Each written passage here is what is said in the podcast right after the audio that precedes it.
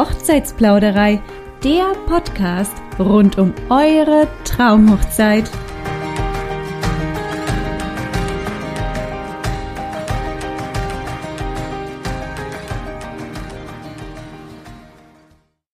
Zu Beginn dieser Podcast-Folge möchte ich heute mal ein persönliches Anliegen an euch richten und einen kleinen Aufruf starten. Wie ihr wahrscheinlich wisst, stecke ich unfassbar viel Zeit und Liebe in diesen Hochzeitspodcast, um euch, liebe Brautpaare, auf eurem Weg zu eurer Traumhochzeit bestmöglichst unterstützen zu können, mit vielen, vielen tollen Tipps und Tricks und auch den passenden Dienstleistern im Interview. Jetzt habe ich seit geraumer Zeit eine ziemlich große Vision, die ich mit dieser Hochzeitsplauderei vorhabe, denn ich möchte ihr gerne ein eigenes Gesicht geben. Ja, ich stelle mir vor, die Hochzeitsplauderei auf ihrer eigenen Website. Kein langes Scrollen mehr hier bei Spotify, iTunes oder bei euren beliebten Podcatchern, sondern viel besser. Es soll regionale Such- und Filterfunktionen geben, damit ihr die einzelnen Podcast-Folgen direkt in eurer Region finden und auch anhören könnt. Ich stelle mir vor, dass äh, die einzelnen Folgen Bemerkungen von euch bekommen, vielleicht von Brautpaaren, die diese Dienstleister bereits gebucht haben als auch Bewertungen, damit man die Folgen einzeln bewerten kann und viel besser euch noch auf eurem Weg zu eurer Traumhochzeit unterstützen kann. Merklisten soll es geben, damit ihr euch eure Lieblingsfolgen vormerken könnt, um sie später vielleicht im Auto oder auf dem Sofa, beim Putzen oder sonst irgendwo anhören könnt. Und Sendepläne. Das ist auf jeden Fall auch ein ganz, ganz wichtiger Punkt, damit ihr auch vorausschauend sehen könnt, welche Folgen es in Zukunft geben wird. Und nachgelagert stelle ich mir einen ziemlich, ziemlich coolen Shop vor. Ja, den Webentwickler habe ich jetzt für diese tollen Features bereits gefunden und der scharrt quasi nur noch so mit den Hufen. Und ich bin auch ziemlich heiß drauf, euch diese Website endlich präsentieren zu können, muss ich sagen. Ja, und jetzt der Aufruf. Wie könnt ihr mich, also die Hochzeitsplauderei, dabei unterstützen? Geht auf meinen eigens eingerichteten Steady-Account. Den Link dazu setze ich euch hier in die Bemerkungen unter diese Folge. Drückt auf den Button Jetzt unterstützen und ihr habt meine absolut allergrößte Dankbarkeit. Das könnt ihr mir auf jeden Fall schon mal glauben. Ich kann euch sagen, jeder Euro zählt. So, und nun aber genug gequatscht. Lehnt euch zurück und lauscht einen neuen Plausch.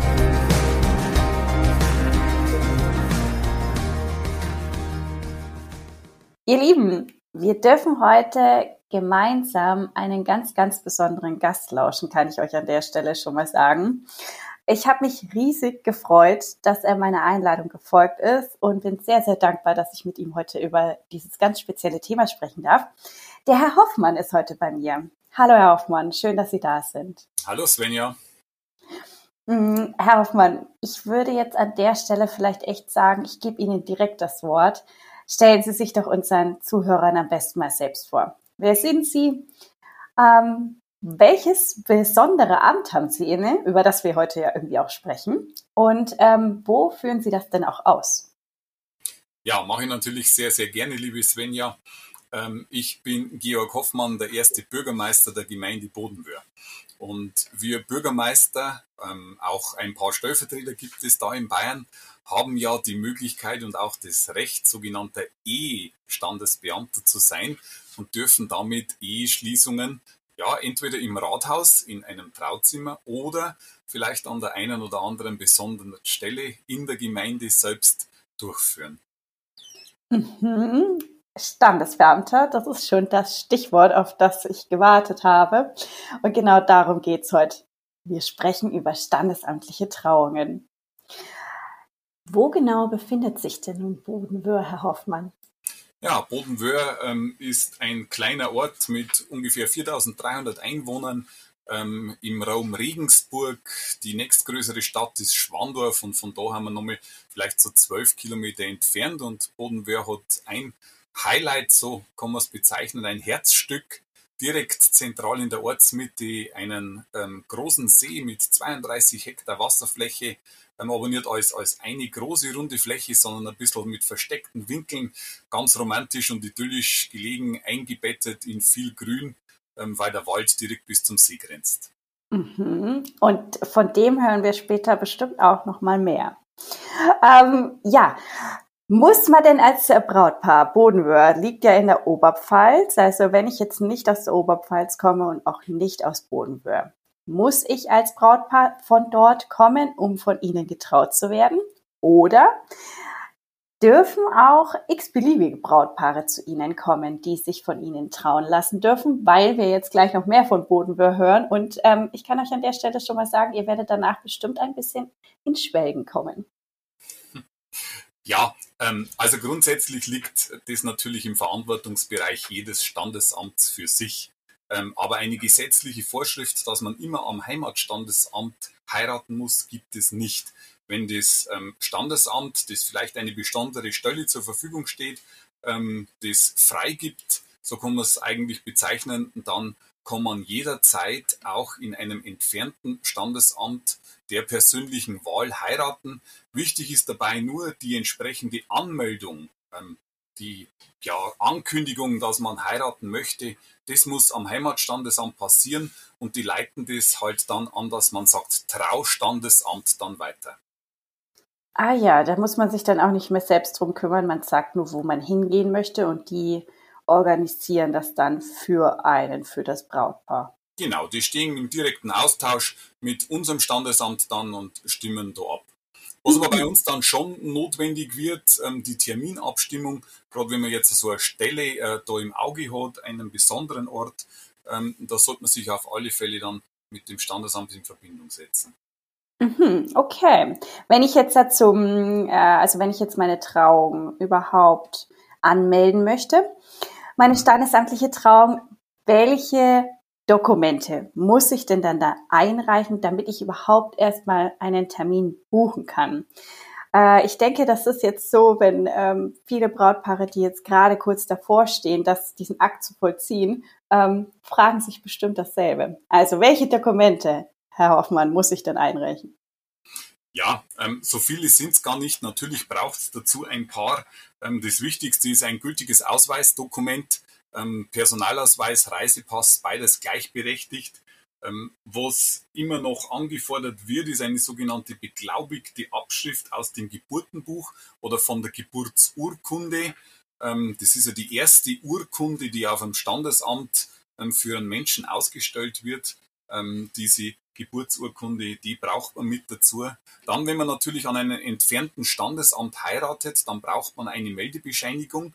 Ähm, das Standesamt muss ja wissen, wo wohnt denn die Person, wo ist die zu Hause, mit wem muss man da in Kontakt nehmen, wo werden dann auch später die entsprechenden Unterlagen wieder zurückgesandt. Naja, und es gibt ja trotzdem den einen oder anderen, der nicht zum ersten Mal heiratet. Dementsprechend braucht halt das Standesamt auch die Nachweise ähm, zu möglichen früheren Eheschließungen und natürlich auch zu deren Auflösungen, weil schließlich darf man ja nur einmal verheiratet sein. Ähm, die Geburtsurkunden waren vielleicht dann noch notwendig von sogenannten gemeinsamen Kindern, ähm, wenn die vor allem dann in die neue Familie mit hinein integriert werden müssen, damit man das halt dann alles in einem Schritt erledigen kann. Ja, und wenn man sich dann mit, mit ausländischen ähm, Staatsbürgern beschäftigt, dann gibt es da sehr, sehr viele Sonderregeln. Aber das, glaube ich, werden wir beide heute da nicht im Detail klären können. Da ist dann auf alle Fälle notwendig, dass man sich mit dem Standesamt halt abstimmt.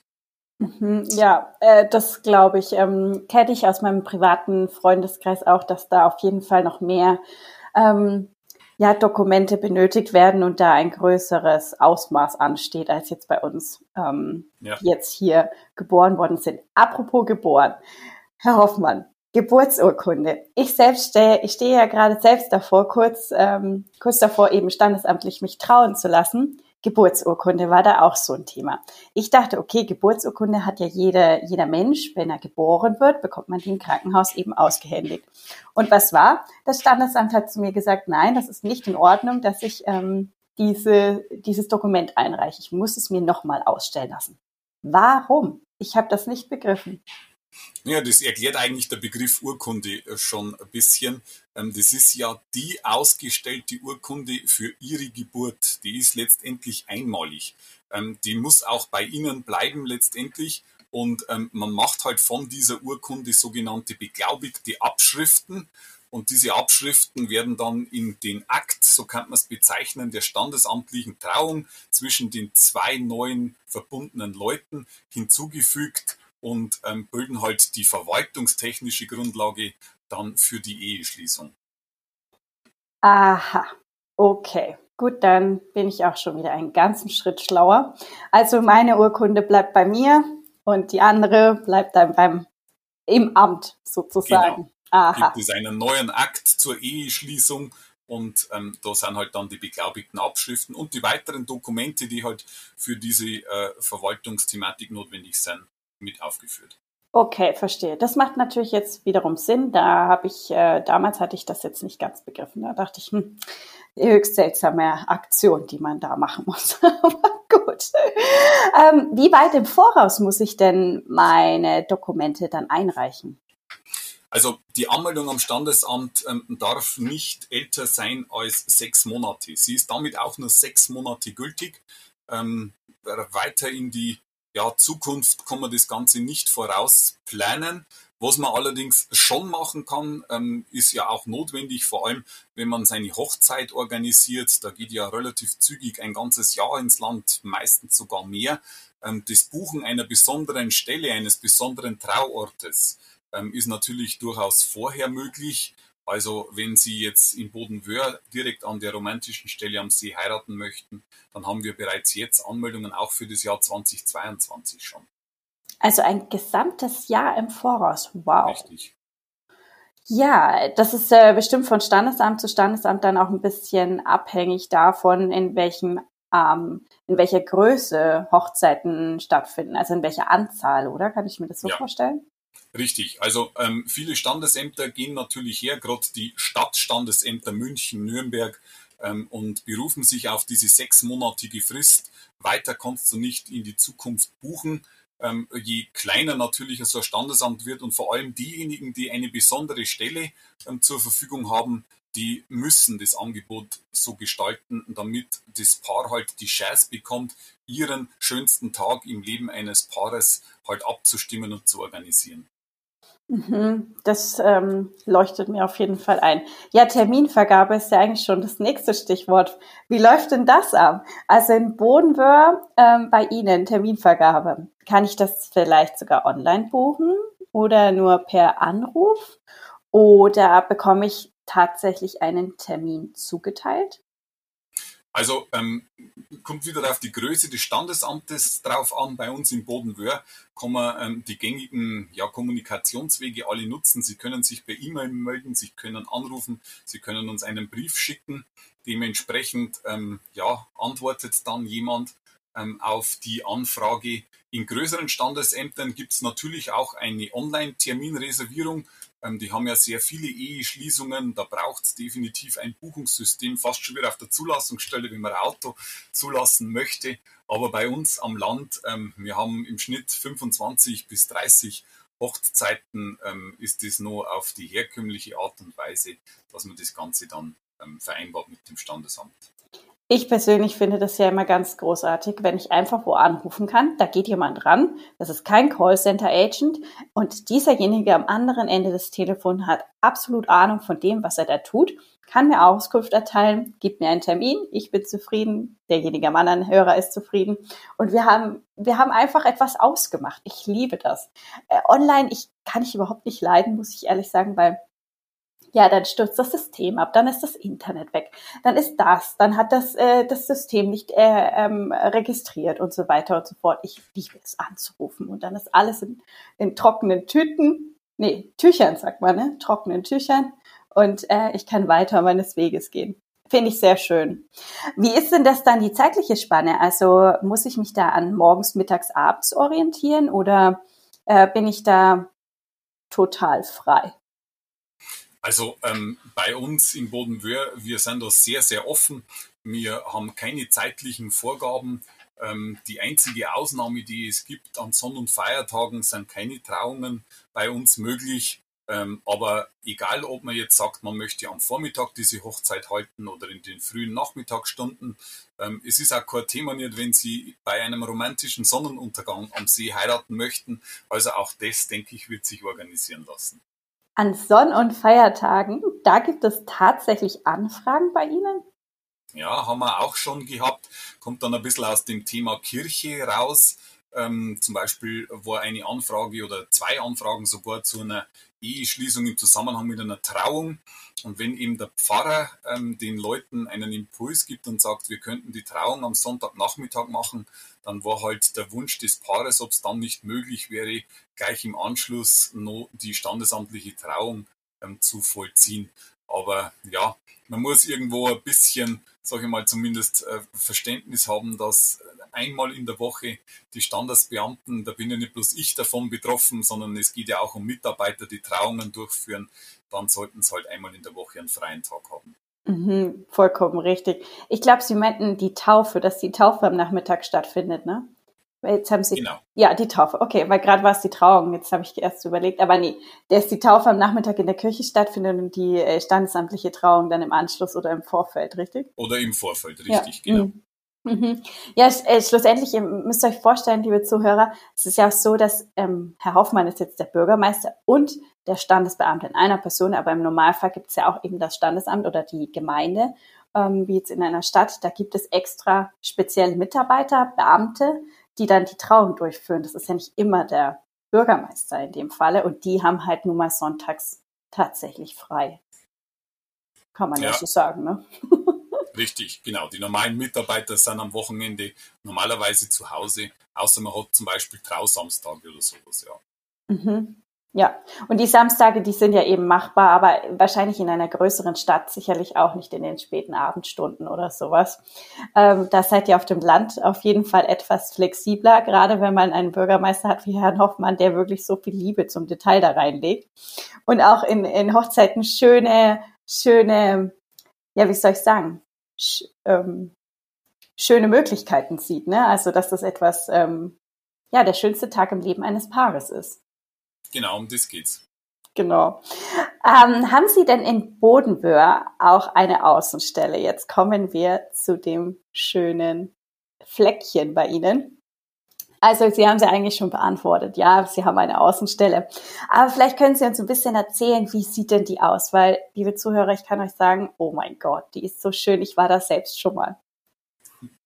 Ja, ähm, eigentlich ist genau aus den angesprochenen Punkten entstanden. Im Jahr 2020 ähm, haben viele Brautpaare bei uns am Standesamt nach besonderen Orten einfach nachgefragt in unserer Gemeinde. Gibt es ein altes Schloss zum Beispiel, eine Burgruine und so weiter. Und ähm, ja, wir haben uns dann da Gedanken drüber gemacht und haben gesagt, naja, eigentlich haben wir eine wunderbare Stelle, ähm, eben romantisch gelegen an diesem ähm, Hammersee, sagen wir dazu, und ähm, viel Grün. Und da gibt es einen Seewinkel, so könnte man es fast bezeichnen, die eigentlich schon in der Vergangenheit einmal in eine tolle Parkanlage gestaltet worden ist. Wir haben es als Kunst- und Kulturgarten bezeichnet. Er ist geschaffen worden für Veranstaltungen, für Konzerte, für Theaterstücke. Ist ein bisschen so aufgebaut wie ein ja, Theatron, kann man dazu sagen. Also rückwärtig gibt es Sitzstufen, wo halt Gäste sitzen können und haben dann nach unten den Blick auf eine Freifläche. Und ähm, das war für uns so die Motivation zum Sagen, auf dieser Freifläche, da schaffen wir eine Art Hochzeitspavillon, romantisch, idyllisch, wenn man sich das vorstellt, so aus, aus Eisen ähm, mit einem Zeltdach drin. Und ähm, ja, darunter haben wir dann versucht, ähm, eine Genehmigung zu erhalten für standesamtliche Trauungen. Und ja, das ist Gott sei Dank geglückt und wir haben diese ähm, Genehmigung von unserer Standesaufsicht auch erhalten und so kann man jetzt, wenn man von den Gästen aus Richtung See blickt, über das Brautpaar drüber schauen.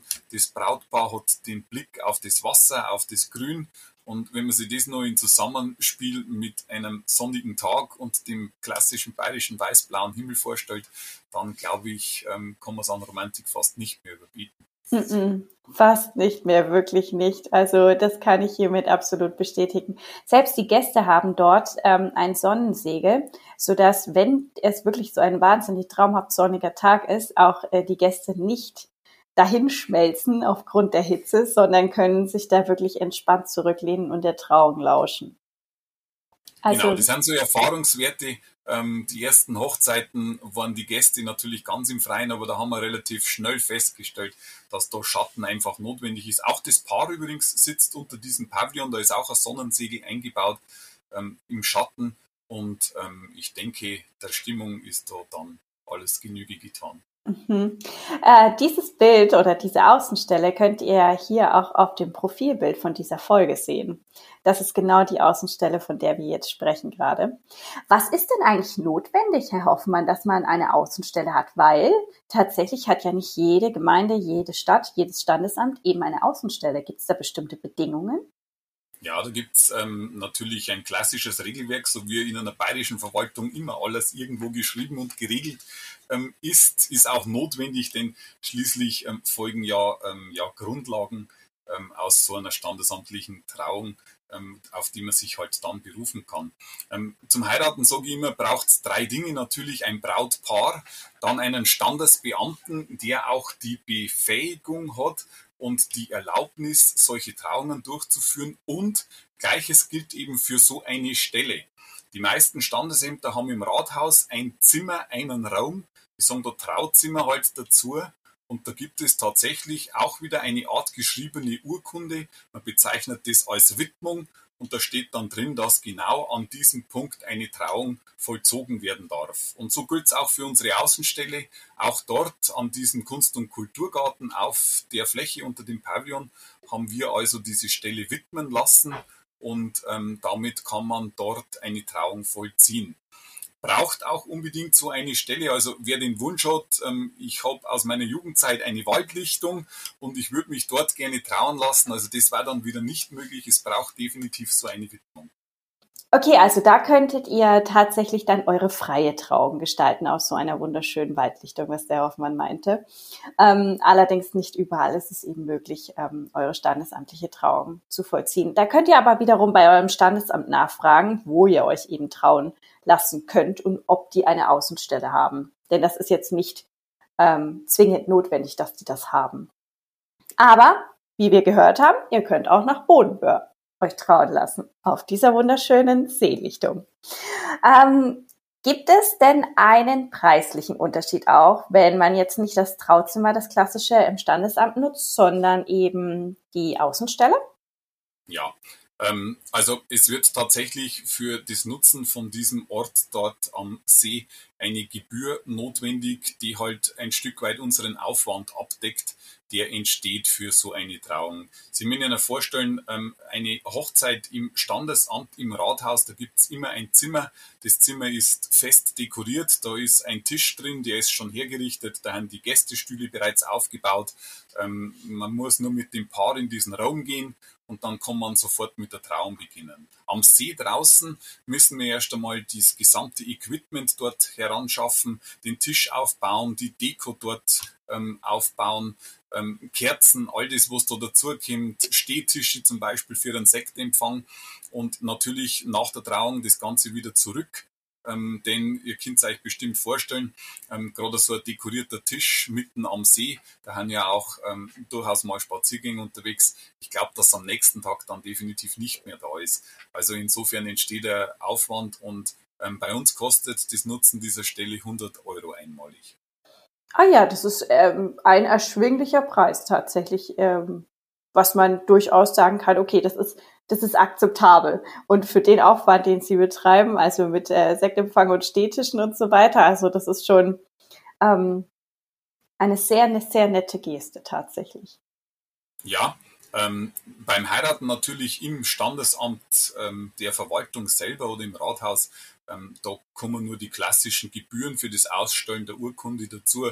Das ist tatsächlich nur eine Aufwandspauschale für das Nutzen dieser Örtlichkeit. Mhm. Und das ist, ähm, also diese Kosten sind wahrscheinlich auch wieder abhängig vom Standesamt und jeder ähm, organisiert sich da eben wiederum selbst, ne?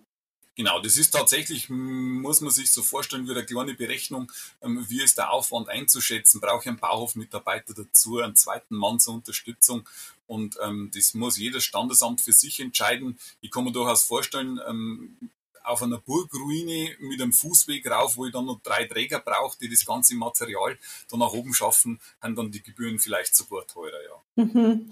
Also auch sowas ist machbar, eine Burgruine. Das wäre natürlich auch mal eine schöne äh, Kulisse für eine standesamtliche Trauung, aber da, das ist dann wahrscheinlich äh, ganz speziell. Ähm, wo ihr dann wirklich schauen müsst, welches Standesamt so eine Außenstelle natürlich hat. Wie sieht denn das jetzt mit den Inhalten der standesamtlichen Trauung aus? Also wie gestalten sich die? Was muss darin tatsächlich enthalten sein, um danach auch wirklich rechtlich verheiratet zu sein, beziehungsweise was kann und was darf vielleicht das Brautpaar sogar selbst mit mhm. dazu also einbringen. Also klassisch läuft sowohl in der Verwaltung als auch natürlich an so ähm, idyllischen Stellen oder romantischen Stellen der Trauung immer mit einer Begrüßung, einer Ansprache, sagt man in der Verwaltung dazu, das ist dann quasi der Part der Traurede, ähm, das eigentliche Ja-Wort, natürlich das Wichtigste und weil in einer bayerischen Verwaltung über alles, was passiert, natürlich am Ende des Tages ein Protokoll verfasst werden muss. Da sagt man Niederschrift dazu und diese Niederschrift ist dem Paar anschließend zu verlesen, also ist ein weiterer Bestandteil des Verlesen dieser Niederschrift. Übrigens auch ein ganz romantischer Vorgang, der tolle Bilder gibt, ähm, stelle ich immer wieder als Standesbeamter fest, denn am Ende des Verlesens steht dann die erste Unterschrift des neuen Paares, ähm, oftmals für die, ja, oder für den Partner, der den neuen Namen annimmt, ein ganz spannender Moment. Man unterschreibt zum ersten Mal mit dem neuen Namen. Und ja, als letztes setzt dann der Standesbeamte seine Unterschrift darunter und damit ist dann dieser Verwaltungsakt erfolgreich abgeschlossen. Mhm.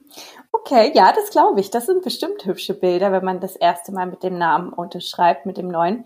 Wie sieht's denn eigentlich aus, Ihrer Erfahrung nach? Ähm, hat sich das mit dem Namen, also der Namensänderung mittlerweile gewandelt? Weil, wie man das von früher kennt, hat ja meist die Frau den Namen des Mannes angenommen. Ist es mittlerweile auch gang und gäbe, dass der Mann den Namen der Frau annimmt oder dass man tatsächlich einen Doppelnamen ähm, macht? Haben Sie da ja, eine Erfahrung, die wir, von der wir profitieren können? Also das ist eigentlich eine ganz spannende Frage an der Stelle, denn ähm, damit man überhaupt so standesamtliche Trauungen machen darf, braucht es eine Ausbildung. Also als frisch gewählter Bürgermeister nimmt man da an einem Kurs teil und diesen Kurs habe ich bei einem Standesamtkollegen, der solche ähm, ja, Schulungen abhält, in der Stadt München ähm, ja, erfahren dürfen. Und der hat eigentlich als ähm, ja, an, an seine Schüler da schon mit auf den Weg gegeben, dass ähm, ein sehr, sehr großer Anteil den alten Namen behält und halt jeder für sich den Namen dann weiterführt. Ähm, oder dass auch, wie es gerade schon angesprochen worden ist, ähm, die umgekehrte Variante, dass der Mann den Namen der Frau annimmt oder halt ein, ein anderer Partner den Namen da dementsprechend annimmt. Ich muss allerdings sagen, ich bin dann mit dieser Erwartung ähm, in die erste Hochzeit gegangen und ich habe in diesem Zeitraum, ich weiß nicht, ich glaube, es sind ja bestimmt schon 80 Hochzeiten gewesen, die ich halten habe dürfen und ähm, ja, da haben vielleicht drei dabei gewesen, wo dann tatsächlich ähm, der Mann den Namen der Frau angenommen hat und ja, vielleicht nochmal so eine Anzahl, wo jeder seinen eigenen Namen behalten hat. Der Rest ist am Land zumindest immer noch bei der klassischen Variante. Die Frau nimmt den Namen vom Mann an. Habe ich mir jetzt fast gedacht, gerade weil sie ja in der ländlichen Region gelegen sind, dass es durchaus da ja meist doch noch so vertreten ist, klassische Variante. Frau nimmt den Ma Namen des Mannes an.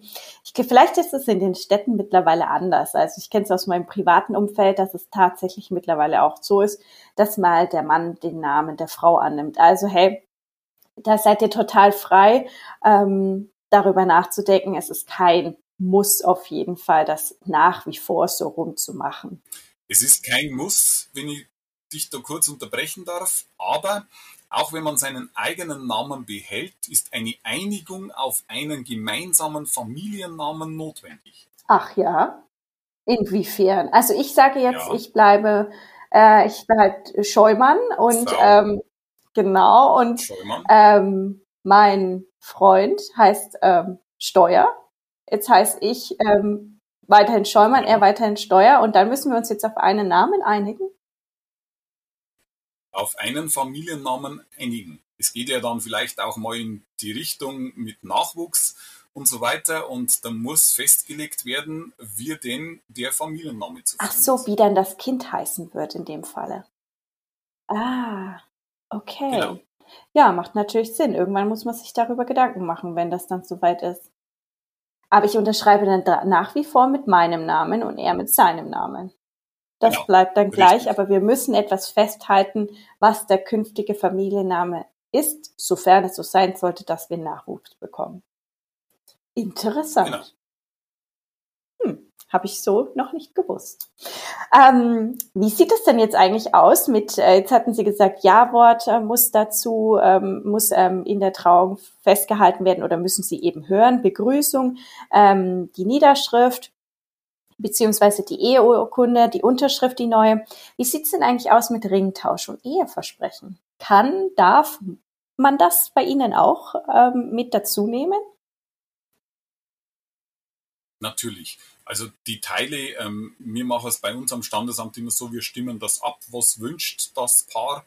Ähm, selbst eine Traurede individuell zugeschnitten auf das Paar, sowas ist möglich, ähm, ist auch notwendig, zum Beispiel an der romantischen Stelle am See, da passt es einfach nicht, wenn es ein paar Musterzeilen aus irgendeinem Buch die 100 besten Traureden am Standesamt rauslässt. Also das muss dann definitiv auf das Paar halt zugeschnitten sein.